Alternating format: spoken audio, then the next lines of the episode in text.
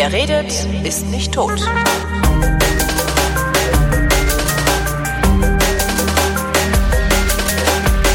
Es gibt so einen philosophischen Begriff, der sich mir immer nicht erschließt. Und dieser Begriff heißt Ontologie. Ich versuche zwar immer, mir mal so nebenbei, wenn ich mit Philosophen oder zumindest philosophisch bewanderten Menschen zu tun habe, mir erklären zu lassen, was das sein könnte, dieses Ontologie.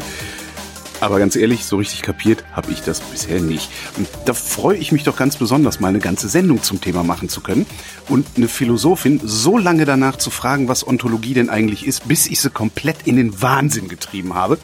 Obwohl sie neulich eigentlich meinte, ach, das ist doch in ein paar Minuten erklärt. Vorhin im Vorgespräch hat sie gesagt, das kann man eigentlich gar nicht erklären.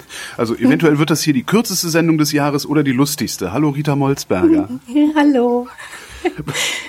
Also Eine perfekte denn? Anmoderation. Was denn jetzt? Schon das immer nicht gefällt mir großartig. Sie können das immer nicht erklären Ja, und du kannst es immer nicht verstehen. Das liegt an der Sache selbst. Das ist vor allen Dingen immer nicht, finde ich, hat, ist, ist für mich ein anderer Zustand als nie. Ja, ja, ist es auch. Und das bezieht sich aufs Thema, behaupte ich. Ach. Das, sonst könntest du es einfach Das nicht verstehen, aber das kannst du immer nicht verstehen und das liegt an der Ontologie selbst. Du kannst gar nichts dafür. Du willst mich fertig machen, ne? Nein. Okay. wo, wo fängt man denn an, über Ontologie zu reden? Ich erinnere mich an einen Mailwechsel zwischen uns. Ähm, da stand drin von dir der Satz, ohne Heidegger kommt man hier schlecht aus. Ja, kann man, muss man aber, wenn man im Heute landen will, irgendwie berücksichtigen. Sonst spricht man über sehr rezente mm, Denkphilosopheme, die sich mit Ontologie beschäftigen. Und vielleicht fangen wir einfach beim Begriff an und bei meiner irren Behauptung, man könne das gar nicht erklären, das ist natürlich nur eine Ausrede. Ach so. Klar. Ich wüsste aber vorher Ja. gerne, was rezente Denkphilosopheme sind. Na, die sind so lange her und das sind so kleine Versatzstücke, die immer mal wieder vorkommen in Theorien. Also ich behaupte, dass ontologisches Denken sich immer fortführt, obwohl das eigentlich vorbei ist, also rezent wäre. Aber es gibt auch immer noch so ein Fortdauern in unserem Alltagsempfinden und Alltagsdenken. Vielleicht können wir dem auch nachspüren. Also ganz vorbei ist es damit irgendwie nicht, aber es gibt nicht mehr so große Denkgebäude, die wir als Ontologie, Philosophie bezeichnen würden nach Okay. Heidegger, behaupte ich. Also zumindest westeuropäisch. Woanders heißt- kenne ich mich nicht aus. Heidegger hat's also erfunden. Nein, Heidegger hat es, äh, Heidegger hat es re-erfunden, weil es so tot war, hat er es wiederbelebt, aus gutem Grund. Nochmal ordentlich auf den Brustkorb gedrückt, so Ja. staying alive, staying alive. Und dann kam so eine Neuontologie raus. Und das Komische ist, ähm, das ganze antike Denken könnte man eigentlich rubrizieren unter eine Form von Ontologie, aber da hatten die den Begriff Ontologie noch nicht. Das hat dann wiederum sehr viel später jemand benutzt. Ähm, Das Ganze bezieht sich auf das griechische Toon und das ist erstmal nur das Sein. Und Logos ist die Lehre von oder das Wort, das heißt Ontologie ähm, ist die Lehre vom Sein. Ja. So, damit wären wir dann fertig. Auf Wiedersehen. Vielen Dank für diese Sendung. Und da schließt, da, da drängt an der Stelle, das ist genau das. Ja, das ist die Lehre vom Sein, also alles, was ist, so, ne? Mhm. Und da drängt sich mir dann die Frage, ja, warum muss ich dem Ding überhaupt einen Namen geben? Weil, wenn, wenn es darum geht, was ist, dann ist es ja, das ist ja längst. Also, Ja, das ist das Problem, äh, dass dem philosophisch gesehen leider nicht so ist, weil wir uns äh, fragen beim Sein, was gibt es für Begriffe vom Sein, Mm, was gibt es für Bedeutungen von Sein, das wird ja unterschiedlich aufgeladen mit Bedeutung, was überhaupt ist und was gibt es für Bestimmungen von Sein. Und es gibt einen schönen, naja, Gegensatzbegriff, zumindest einen, den man abgrenzen kann, nämlich das Seiende. Das Sein ist nicht das gleiche wie das Seiende. So, okay. also man darf sich zuerst mal fragen, was ist denn überhaupt, wenn man sagt, mh, ja, alles, was es gibt. Was gibt es denn überhaupt? Was würden wir sagen, was gibt es? Was ist Existenz? Ja, alles, Ja, alles, was, was, in der was- Welt a- begegnet. Genau, alles was, alles, was noch da ist, wenn ich aufhöre, dran zu glauben. ja. Das ist halt eine ganz gute Frage, was das so ist, wenn du aufhörst, da zu sein, was dann so bleibt. Und wir können ähm, ziemlich sicher sagen, ähm, was du jetzt meinst, das ist unser Erkenntnisgegenstand, also alles, Ja. was erschließbar ist. Genau, was ich Das anpacken kann, was ich sehen kann und so, genau. Mhm, genau, da würde Heidegger auch zustimmen und sagen, ja, das ist aber leider nicht das Sein, sondern das Seiende des Zeugs, das Mhm. wir per Erkenntnis erschließen können. Und das ist aber nicht das Wesen dessen, was wir da vorfinden. Das Wesen des Zeugs ist was anderes. Und das wäre das Sein. Das heißt, wir müssen jetzt denkerisch mitgehen in diese Differenz, dass alles, was mir begegnet, zwar da ist, und mir erschließbar ist mit meinen Sinnen, mir aber noch nicht klar ist, woher das kommt und woher es sein Sein überhaupt bezieht. Warum ist das wirklich? Der Apfel, in den ich beiße, der erscheint mir natürlich sehr real, Ja. ist ja auch zugänglich, meinen Sinn. Aber woher bezieht der sein Sein? Ne, der wächst am Baum. Und der Baum, woher bezieht er? Jetzt kommen wir in diese, ne, drei Jahre alte Kinder machen das Ja. sehr gerne. Warum? Warum? Und das ist im Prinzip Ontologie. Also diese, diese Frage nach, was ist denn universal? Was ist denn tatsächlich da? Woher bekommt alles, was mir begegnet, sein Sein? Was ist das Prinzip des Ganzen oder die Ursache des Ganzen? So, Ist- und das ist natürlich eine harte Frage. Ja, ist diese Frage überhaupt zu beantworten? Leider ja. Sonst wären wir ja jetzt fertig. Man kann sie halt in unterschiedlichen Hinsichten beantworten. Ne? Ich sagte ja schon, es geht um unterschiedliche Bedeutungen und Bestimmungen bei der Sache. Und ich kann sie natürlich zum Beispiel mh, mit Theologie oder Glaubensinhalten beantworten. Ich wollte gerade sagen, also äh, wenn ich diese Frage nach dem Warum immer weiter stelle, dann regrediere ich ja immer weiter und lande irgendwann bei Gott. Ja, das machen ja auch hilflose Eltern dann. Das hat der liebe Gott eben so eingerichtet. Ja. Hör auf zu fragen. Es ist immer auch ein bisschen defensiv. Äh, ich will das gar nicht lächerlich machen. Es ist natürlich eine Form, das zu denken. Jetzt ist in der Antike, wir wissen, na, großer Götterhimmel und so weiter, nicht der eine Gott die Ursache von allem. Berühmt geworden ist zum Beispiel das Denken über Sein und da Seiendes bei Platon. Das kennen wirklich viele. Hier ist es, glaube ich, sogar Gegenstand des Zentralabiturs, wenn ich nicht irre. In Nordrhein-Westfalen gibt's ein Zentralabitur? Äh, in Deutschland. In Deutschland, ach guck. Ja, ist schon ein bisschen her bei mir. Ich, äh, Ja, ja, ja. Ach, es ist trotzdem alles noch sehr different. Jedenfalls entwickelt der in seiner Schrift über den Staat Theorien dazu, was Gerechtigkeit sei. Ist jetzt kompliziert, weil er natürlich einen gerechten Staat entwerfen will. Und dazu muss er sich fragen, was denn überhaupt die absolute Idee von Gerechtigkeit und vom Guten ist. Was, was ist das Gute? Das beschäftigt ihn eben. Und dazu stellt er so ziemlich in der Mitte der Schrift mehrere Gleichnisse auf. Die sind recht berühmt geworden, weil wir das Gefühl haben, dass sie immer noch viel aussagen, ohne dass wir die Kontexte noch groß berücksichtigen. Ähm, Das ist das Sonnengleichnis, das Liniengleichnis und das Höhlengleichnis. Das Höhlengleichnis. Unnachahmlicherweise äh, mal in der Hausarbeit von einer Studentin von mir als Höllengleichnis bezeichnet. hat auch was. Großartig. Wobei es in der Hölle, glaube ich, Schnittchen gibt und in der Höhle nicht, ne? Ja, ohne Schnittlauch. Ja, genau. Was, was ist das, was sind das Sonnen- und das Liniengleichnis? Das Höhlengleichnis sagt mir was. Okay, das da vorgeschaltete ist das Sonnengleichnis, ähm, wo er die Sonne als Analogie des Lichts setzt als Ursache von allem Sein. Ne? So wie die Pflanzen und die Tiere und so nur sein können, weil die Sonne da ist. So können die Gegenstände für uns nur da sein, weil die Idee des Guten da ist, weil wir etwas erkennen können. Und wenn wir es ganz direkt nehmen, ist das ja tatsächlich so, dass wir in absoluter Finsternis nichts sehen. Also wir brauchen irgendeine Form von Lichtaufklärung oder irgendwas, um was erkennen zu können. Und für Platon ist das die Idee des Guten, die uns erst sozusagen auf die Gegenstände aufmerksam macht, so dass wir erkennen können, was uns in der Welt begegnet. Also ist das Erkennen das Gute. Und Nee, nicht, was wir mit Gute- der Erkenntnis dann machen. Nee, das Gute gewährt uns erst das Erkennen. Das Erkennen ist erstmal wertfrei. Okay. Aber das, und das kommt jetzt im Liniengleichnis, ist gestaffelt. Also wir erkennen in unterschiedlichen Stufen. Die Dinge sind unterschiedlich wahr, sozusagen. Also man, das ist ganz spannend. Mm, Unten sind so Abbilder. Zum Beispiel der, ähm, der Schatten oder das Abbild des Baumes, das sich im See spiegelt. Das ist noch nicht der Baum. Ja. Ja, das ist also unwahrer und hat weniger Sein als der Baum. Das ist jetzt das Komische, was man mitdenken muss, weil Ja, man natürlich ja, sagen kann, als Schatten hat es genauso viel Sein, aber es ist eben weiter weg vom Ding an sich Ja. und deswegen ist es in dieser Lehre, hat es weniger Sein oder weniger wertes Sein. Dann ähm, kommt der Baum selbst. Der ist mir vielleicht erkennbar in seiner Gegenständlichkeit, aber wo der herkommt, das ist ja dann die nächste Frage, äh, weil alle individuellen Bäume ja so unterschiedlich sind, dass es eigentlich komisch ist, die alle als Baum zu bezeichnen. Und das ist dann die nächste Stufe Seiendes, nämlich sowas wie der Begriff oder auch die Zahl, also abstrakte Wesenheiten, die Idee des Baumes. Und die gibt es nur, weil es die Idee des Guten gibt. Also ein Urheberprinzip, das das Ganze überhaupt erst in Gang gesetzt hat. So, und eine Linie ist das, weil wir uns das vertikal vorstellen können. Unten ist so das am wenigsten Seiende und oben ist so das, das Allerwirklichste. Das ist die Idee des Guten. Da gibt es so Abschnitte auf der Linie, was wie viel zählt und so weiter. Und das ist eben diese Grundidee, dass Seinsweisen unterschiedlich gestaffelt sein können. Und dann gibt es eben auch, ähm, ergibt es Sinn, von einer Lehre vom Sein zu sprechen.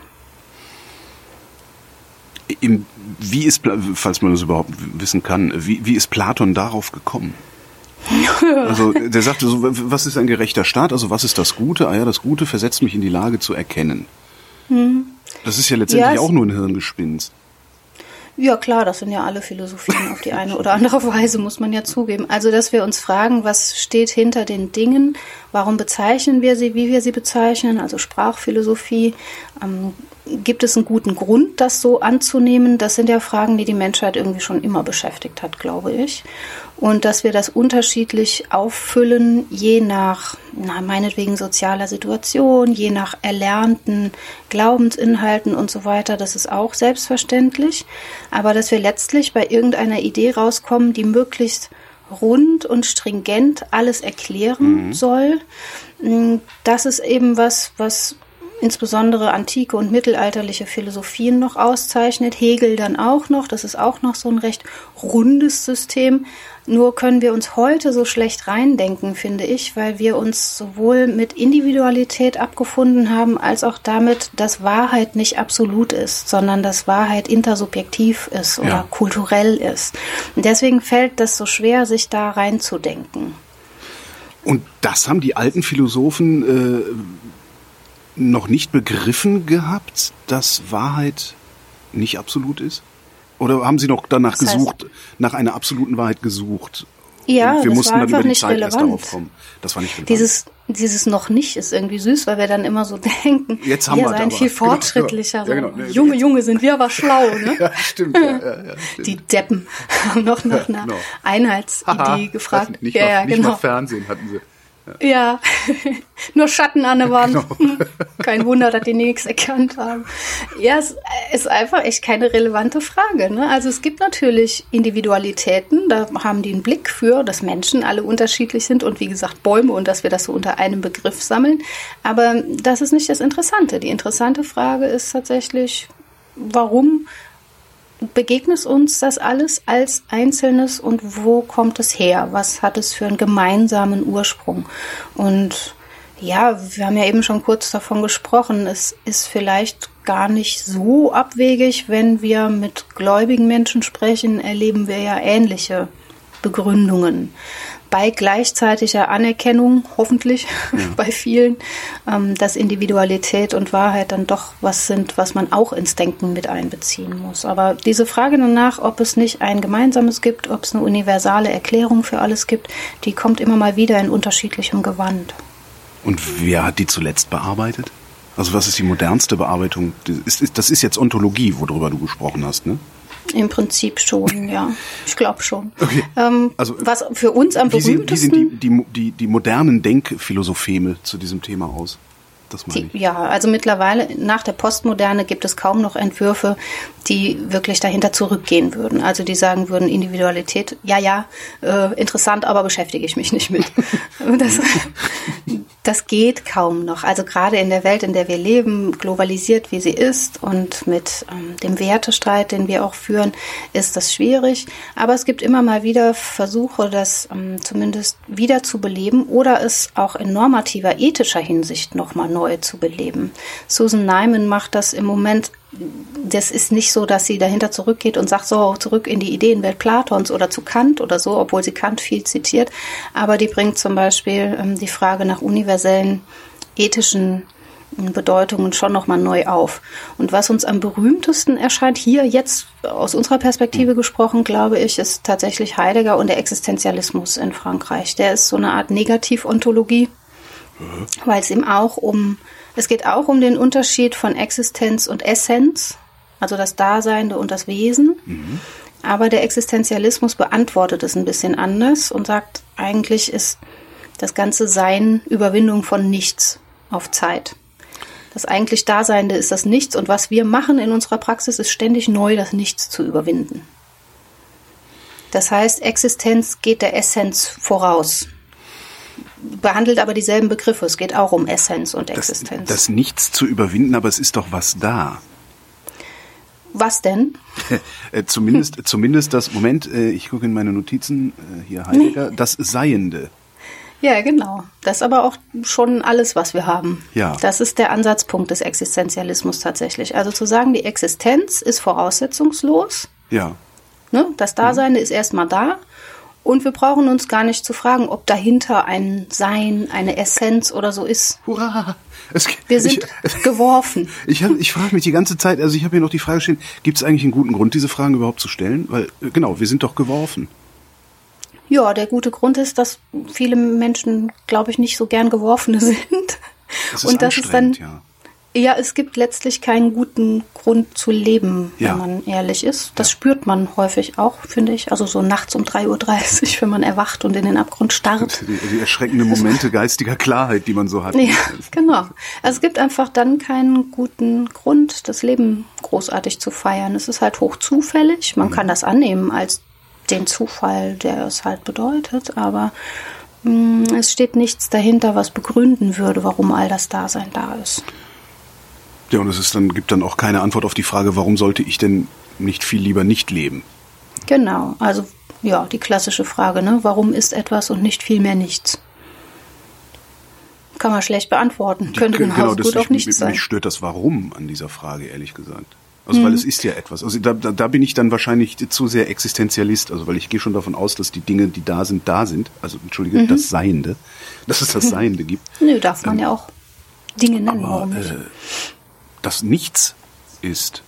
Wie, wie kommen die denn da drauf? Also ich habe das so Na, verstanden. weil dass- nichts dahinter ist. Es ist nur die Existenz. Es ist Ah. nichts dahinter. Das ist das Nichts, was die mit Es Nichts ist nicht meinen. mehr als Existenz. Also die Existenz geht der Essenz ähm, vollkommen voraus und Hm. es ist eigentlich auch nicht sehr sinnvoll, danach zu fragen. Es gibt ja diesen Mythos von Sisyphos, den Camus dann neu wendet und sagt, wir müssen uns Sisyphos als einen glücklichen Menschen vorstellen. Der rollt da immer der- seinen Stein hoch macht und macht und macht. Ja, macht halt. Gibt. Dann auch ohne die Begründung, ah, ich bin von den Göttern bestraft worden, ist es irgendwie ein sinnvolles Leben. So müssen wir es uns zumindest vorstellen. Ich wollte gerade Oder sagen, uns also, hm. selbst töten. Ja, also, das heißt, Ja. die Essenz, die Essenz ist im Grunde das, was unsere, ja, was unser Unvermögen mit der Geworfenheit umzugehen aus der Welt macht. In dieser. Ja, genau. Okay. Ja, also im Prinzip der Versuch, einen Bezug herzustellen zu der Frage, wie hängen Sein und Seiendes zusammen. Und dann entweder zu sagen, das hängt nicht zusammen, es gibt kein Sein dahinter, es gibt nur eben das, was gerade da ist, die Existenz, oder sich in unterschiedliche ähm, Glaubensinhalte vielleicht zu retten und zu sagen, ja, das kann ich nicht begründen, aber es ist nur eben so, dass ich daran glaube.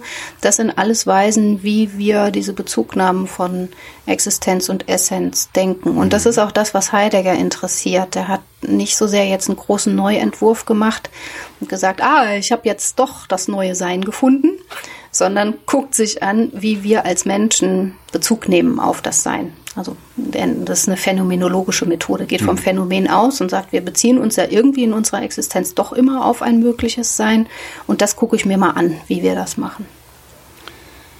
Aber auffindbar ist es ja eigentlich nicht, ne? Es ist nur er erdenkbar. Weil in dem Moment, wo ich es ja beschreiben könnte, allgemeingültig beschreiben könnte, sag ich mal, naturwissenschaftlich beschreiben könnte, wäre es ja schon wieder ein Seiendes, dessen Essenz Ja. ich wieder erfragen müsste. Dann machst du jetzt eine schöne ontologische Bestimmung, nämlich das, was man nur denken kann, ist nicht so richtig da. Das ist aber eine Seinsmodalität, ne? Möglich sein, nicht vollkommen sein, nur in Gedanken sein, sind aber auch Seinsweisen. Sind die nicht so richtig existent? Na doch, sie sind ja da und ich kann sie ja sogar formulieren. Ja, siehst du? Wenn es mir also gelänge, das Sein zu denken, dann ist es ja auch da als Denkgegenstand. Ja, aber warum, warum kann ich es denn denken? Was ist denn die Essenz des Seins? Ja, das ist halt das Sein selbst. Das ist das Problem, dass wir da denkerisch so schlecht dahinter kommen. Und das ist äh, etwas, was in der Philosophie dann ontologische Differenz genannt wird. Dieser Überstieg, hm, bei Blaise Pascal ist es sehr schön formuliert, von ähm, alles Mögliche ist da, aber darauf will ich, darüber will ich hinaus und ins Sein gucken. Mhm. Oder ich gucke von allem Möglichen weg und will das Nichts sehen. Das ist eben nicht möglich, dieser Überstieg. Und das ist die ontologische Differenz, dass ich nicht von allem Seienden, was eben da ist, auf ein höchstes Seiendes schließen kann. Das geht halt nicht numerisch. Das Wesen, die Essenz ist pränumerisch. Ich, mhm. das, dem, das hat keine Zahl. Das Wesen des Seins ist Sein. genau das ist ja die Frage. Was kann das, Achtung, haha, sein? Ja. ich habe gerade so den Gedanken, äh, es gibt sehr viele Menschen, die die ontologische Differenz einfach Gott nennen, womit wir wieder bei Gott wären. Du kommst mhm. immer wieder an, an, einen, ja, an einen Urknall, also an irgendetwas, das schon immer da zu sein hat. Weil wenn du das noch hintergehen würdest, äh, würdest du noch verrückter werden. Genau, also man kann es Gott nennen, man kann aber auch den Urknall setzen, wie du schon sagst. Man kann ein Prinzip setzen. Genau. Man kann eine Vielheit von Gottheiten denken, da geht so einiges in ja, der Richtung. Ja. Auf jeden Fall arbeiten Menschen sich hm, daran ab, dass sie das nicht erkennen können. Und das ist ja, wie gesagt, das, was Heidegger interessiert, wie sie sich daran abarbeiten, dass wir irgendwie mit dieser Frage nicht fertig werden, obwohl das uns irgendwie klar ist, dass wir nicht dahinter kommen, beschäftigen wir uns trotzdem dauernd weiter damit. Und im Prinzip ähm, ist es bei Platon auch schon so, wer in die Sonne guckt, wird blind. Das, mhm. ne, sowohl direkt als auch in der Theorie. Man kann das nicht zur Gänze schauen. Man kann so hinblinzeln mhm. und das Beste hoffen, aber die Erkenntnis des Menschen ist eben nicht darauf ausgerichtet, das Sein richtig zu erkennen. So, jetzt mal handfest. Also ich lese beispielsweise in der Zeit, da schreiben ja immer mal so ganz, ganz schöne Schlaumeier rum, ähm, irgendwelche klugen Texte, die sich mir einigermaßen erschließen. Und dann kommt ein Satz, der wird eingeleitet mit, ontologisch betrachtet ist allerdings, hm, hm, was meint ja. der? Sind Nix. meistens Typen übrigens. Ja, nervt mich auch. Mansplaining. ähm, ist halt auch ein geiler Begriff, ne? Klingt gut. Ontologisch? Ja, ich glaube schon. Weil du dann nachguckst und denkst, du müsstest eine Folge machen, so ein Quatsch. Was, bist du denen auf den Leim gegangen? Genau. Ja, ich lese das auch immer mal wieder im Feuilleton. Wenn wir es jetzt mal freundlich lesen, und ich bin ja eine Hermeneutikerin, die gerne Dinge freundlich liest, würde ich sagen, hm, es ist das, was wir eingangs besprochen haben, nämlich so Reste von diesem Denken lungern halt so rum Mhm. Ontologisch betrachtet könnte also heißen, wir fragen mal, ob es nicht unterschiedliche Seinsweisen gibt, ob nicht das eine zum Beispiel wahrer ist als das andere, ob echte Fakten nicht wahrer sind als Fake News in Anführungszeichen oder so. Ja, das wäre eine mögliche Weise, etwas ontologisch zu betrachten. Meistens geht es aber dann doch nur darum, hm, klug zu klingen, behaupte das, ich. Das ist ein einerseits, andererseits, ne? Im Grunde. Mhm. Also ontologisch ja. betrachtet, äh, ontologisch betrachtet ist aber auch möglich, dass es so und so ist. Also läuft ja. man nicht, ist aber so. Ja, so, ne? so ne? ontologisch betrachtet, also vom Sein her betrachtet, können wir jetzt darüber so direkt nichts sagen. Ja, ah, okay, Weil, verstehe. Hm? Ja, also streng genommen, wie gesagt, ontologisch heißt der Lehre des Seins nach mhm. gesprochen. Und ich weiß jetzt nicht, ob alle FeuilletonistInnen sich damit dezidiert befasst haben. Aber wenn es um einen Bezug geht von hier ist Existenz, hier ist alles, in das wir geworfen sind und wir fragen mal danach, ob noch was dahinter ist, ja, dann meinetwegen, dann ergibt das schon Sinn. Aber streng genommen, also wenn man innerhalb der Philosophie bleibt, dann braucht man das Wort nicht mehr allzu oft. Das wäre jetzt die nächste Frage gewesen. Braucht man das überhaupt außerhalb der Philosophie oder ist das wieder einer dieser Begriffe, die aus der Akademie in, in ich sag mal, die Realwelt geschwappt sind und jetzt auf Teufel komm raus benutzt werden, obwohl äh, sie eigentlich nicht gebraucht werden? So. Möglicherweise ist das schon so, ja. Also ich lese es sehr viel häufiger, als dass es Sinn ergäbe. Mhm. das stelle ich genauso fest wie du, dass ich drüber stolpere und denke, was ist denn jetzt genau gemeint? Aber es ist vielleicht auch ein Hinweis darauf, dass wir halt nicht fertig damit sind. Ich versuche es ja, wie gesagt, freundlich zu lesen. Ja. vielleicht beschäftigt es einfach wirklich viele noch. Was ist denn mit der Ontologie? Was ist denn mit dem, was es gibt? Gibt es da eine echte Wirklichkeit? Wenn ja, was ist wirklicher als etwas anderes? Haben die Dinge irgendeine Art von Essenz? Gibt es da notwendige Eigenschaften und zufällige Eigenschaften? Und wenn einen sowas beschäftigt, klar, dann kann man sagen, ja, ontologisch betrachtet ähm, ist das eine interessante Frage.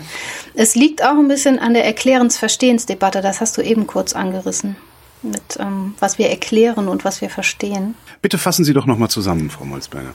Ich behaupte, ich behaupte, du hättest was? gesagt, dass es doch recht schwierig sei, das Sein zu erklären und wie man das überhaupt erklären solle. Ach so, ja, genau, ja. Ja, ja. und ähm, vielleicht geht es beim Sein weniger darum, es zu erklären, als darum, es zu verstehen.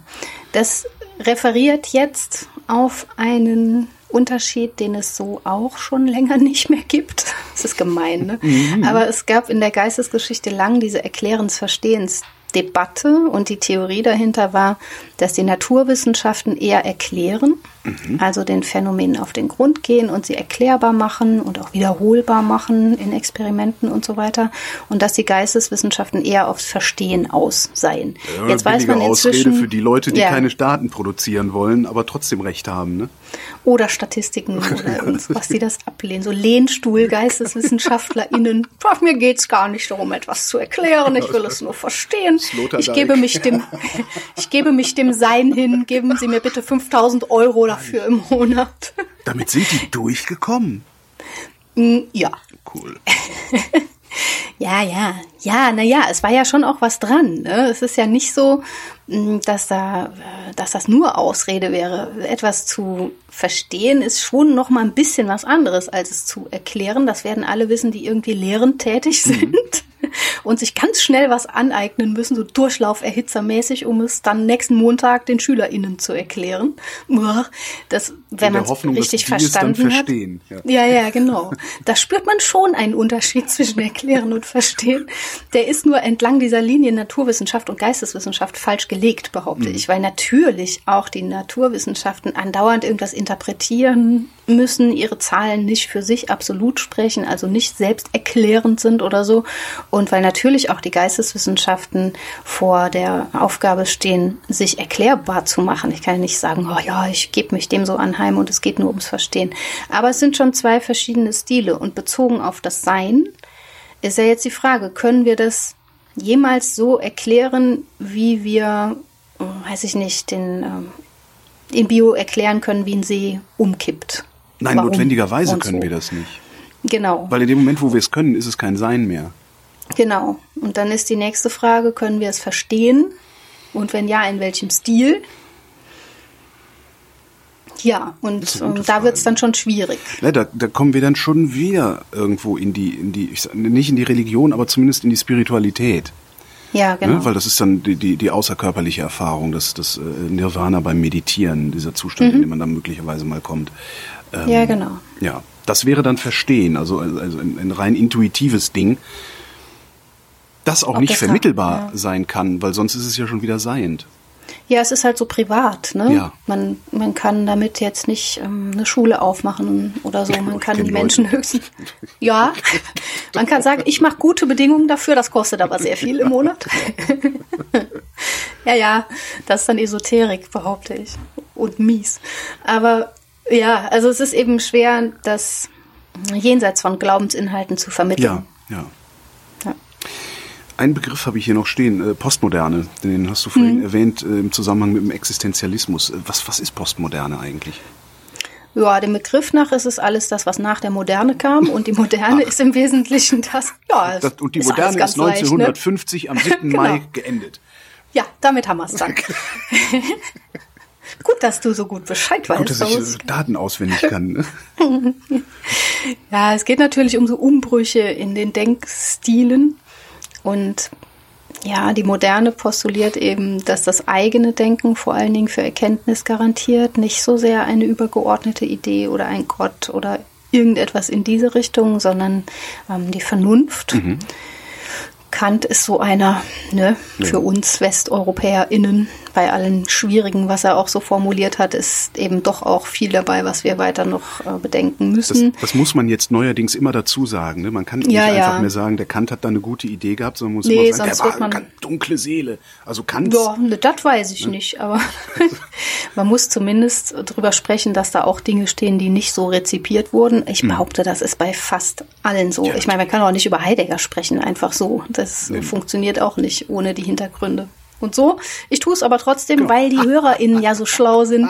ja, weil wir es können. Ja, genau. Und weil die anderen den Rest können. Genau. Ja, und diese Idee eben der Aufklärung, bedien dich deines eigenen Verstandes, die Prinzipien deines Erkennens liegen in dir, das sind die Transzendentalien und es ist nicht mehr transzendent. Das ist natürlich schon was, was die Moderne in besonderer Weise ausmacht. So, und die Postmoderne kündigt im Prinzip diese Vernunftgläubigkeit auf, oh. weil auch die Vernunft als Universalie zu pauschal ist. Also die Postmoderne zertritt und zerhaut alles in kleine Fragmente, wenn man es mal doof sagen will. Das ist nicht Dekonstruktion, wie es meistens genannt wird. Also ist natürlich eine Form von Dekonstruktion, aber nicht die philosophische Dekonstruktion. Das ist wieder was anderes. Es ist alles sehr schwierig, stelle ich gerade fest. Aber die Postmoderne hat schon mit Dekonstruktion zu tun, insofern, als sie feststellt, oha, das, was wir so immer schön universell Vernunft genannt haben, das ist zum einen kulturell sehr unterschiedlich. Das spielt woanders vielleicht nicht dieselbe Rolle oder als vernünftig wird da ganz was anderes angesehen. Diese Unterscheidung zwischen rational und irrational ist vielleicht gar nicht so relevant oder so. Mhm. Ähm, und dadurch kommt eben auch das Denken der Moderne ins Schwanken, weil bis dahin die Vernunft irgendwie alles erklären konnte und wir irrerweise auch lange noch die Hoffnung drauf hatten, dass die uns das Gute gewährt. Da sind spätestens mit der Dialektik der Aufklärung dann ähm, Adorno und weitere drauf gekommen, dass das wohl nicht der Fall war. Ne? Sonst hätten wir die Shoah nicht erlebt. Mhm.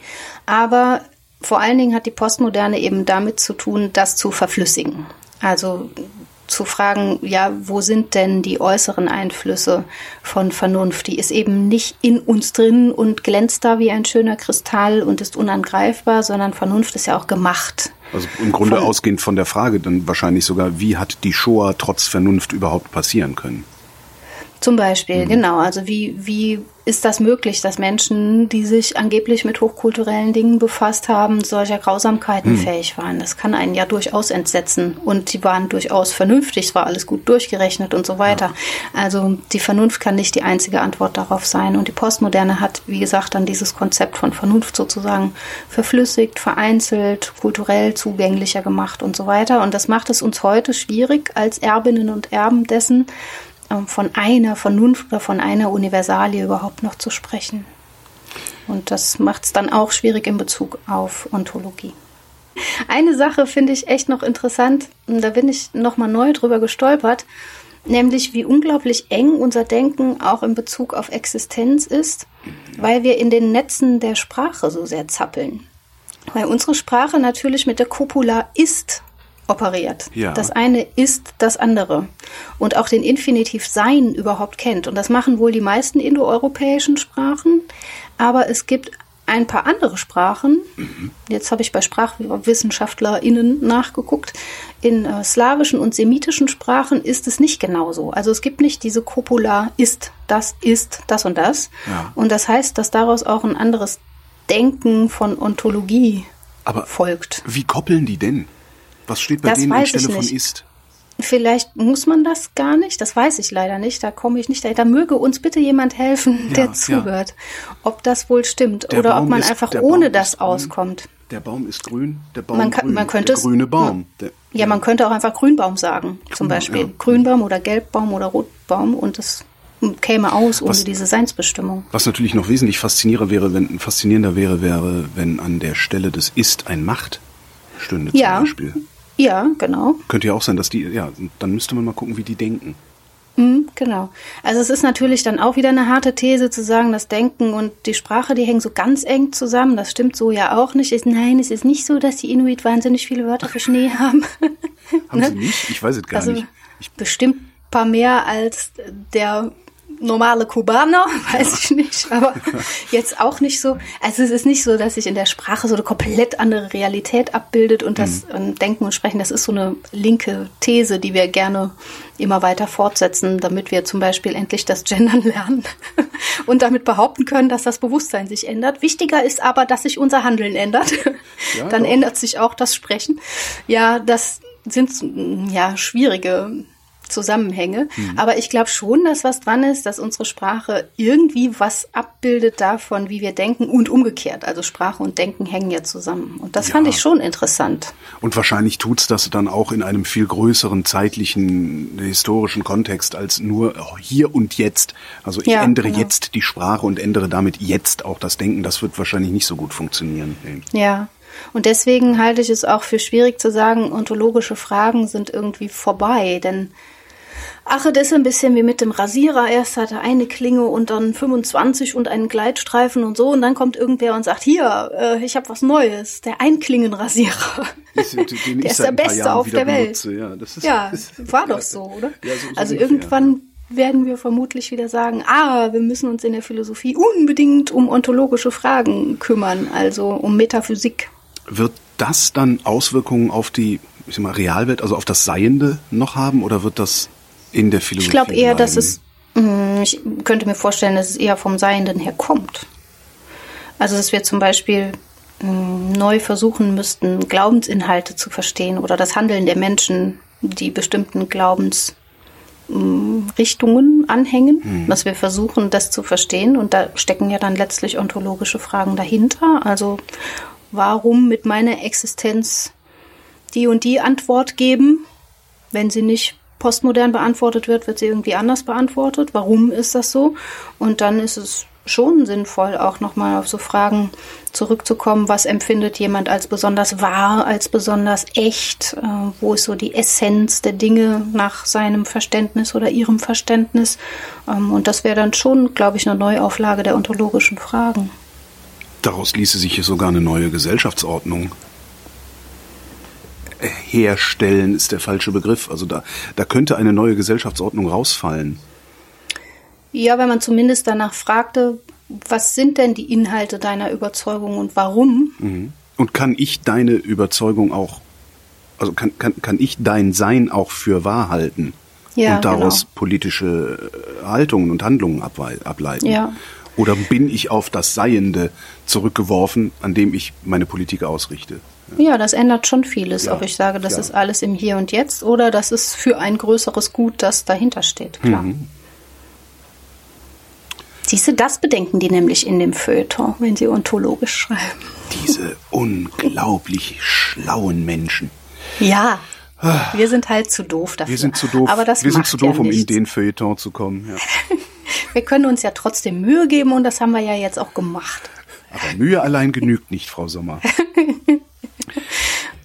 Ja, Rita Molzberger, vielen Dank. Ja, ich danke für diese Fragen und ich hoffe, ich habe nicht zu viel Quatsch geredet. Ich bin nicht ganz sicher. Auf diesem Gebiet bin ich keine Expertin. Ich kann es nicht beurteilen, von daher ist alles ja, das ist das Gute. perfekt gelaufen. Rita Molzberger ist Philosophin und falls ihr Rita Molzberger regelmäßig hören wollt, dann solltet ihr das tun und zwar im Podcast Was denkst du denn? Und gelegentlich erscheint Rita auch mal im Radio, da habe ich aber nicht festgestellt, ob das im Regelmaß passiert. Passiert das im Regelmaß? Nö, war mal in der Rede, ist dann aber nicht passiert. Rita Molzberger, vielen Dank.